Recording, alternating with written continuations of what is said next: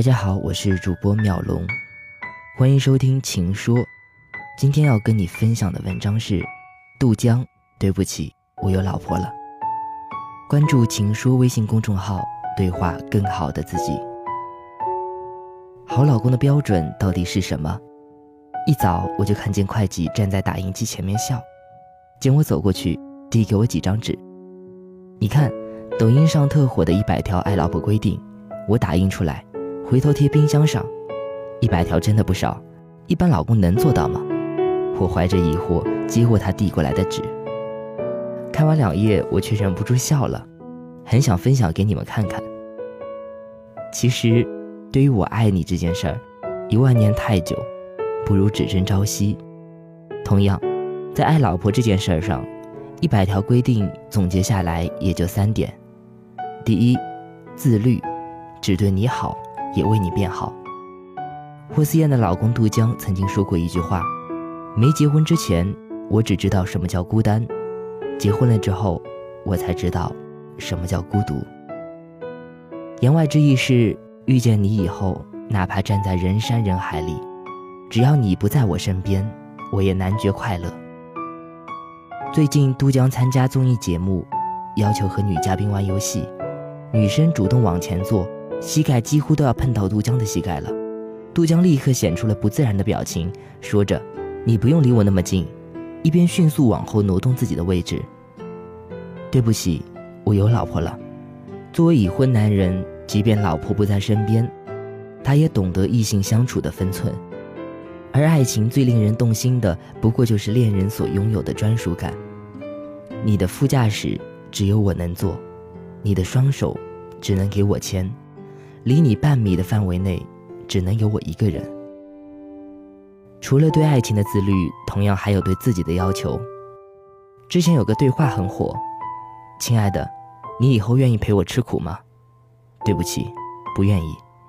很多人评价女生太自私，其实是没理解到女生的重点。我不怕陪你吃苦，只怕你让我吃苦一辈子。婚姻里，柴米油盐都要花钱。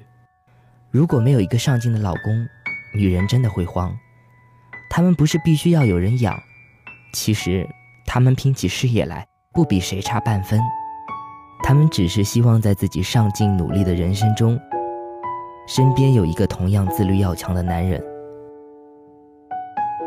第二点，男人的宠爱让女人更可爱。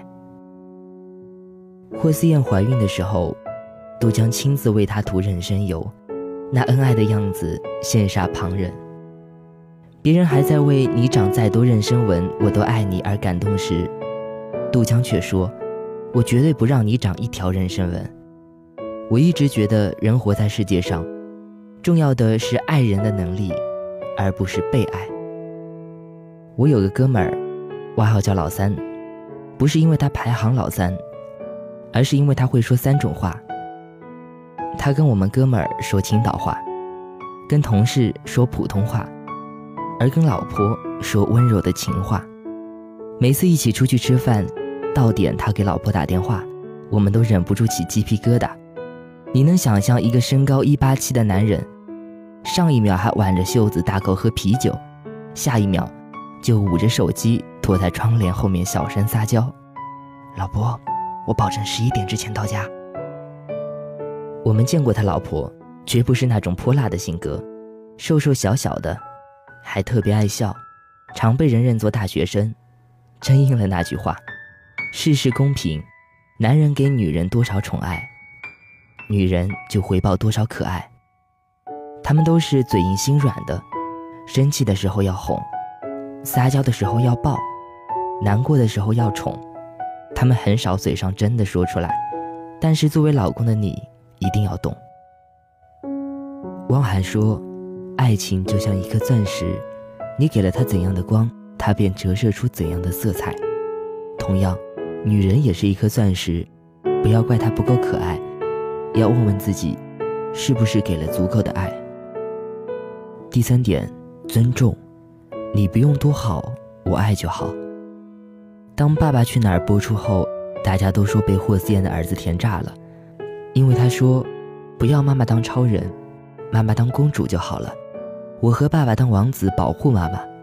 看来霍思燕在家里的地位可见一斑。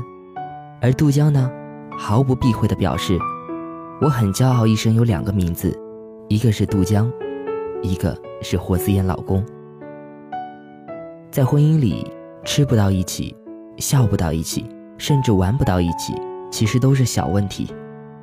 真正伤感情的，是心底里瞧不上对方，总想苛求一个完美的伴侣。我常去的面馆，老板娘做事大大咧咧的。忘收钱，多找钱，上错菜，各种小情况每天不断上演。有次打烊后还忘了锁门，幸好厨房灯亮着，没造成损失。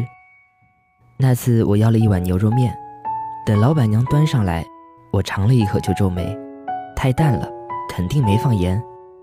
招呼老板过来，老板拿来盐，笑脸陪着不是，也没怨老板娘一句。我安慰他没事儿。都是老熟人了，又忍不住说：“你脾气真好，从没见你冲嫂子发过火。”老板憨憨的笑：“不是我脾气好，他就是粗心的人。我娶她的时候就知道，可是他人善良啊，对我又好，我总不忍心怪他。一句简单的不忍心，我总算明白了，老板娘总是笑着的原因。情侣可以亲密无间，嬉笑怒骂。”但一旦当了夫妻，千万不能失了分寸。不仅要尊重对方的好，更要尊重对方的缺点和性格。遇事不指责，用爱去磨合。如果“尊重”二字说起来生疏，请记住它的另一个名字，叫珍惜。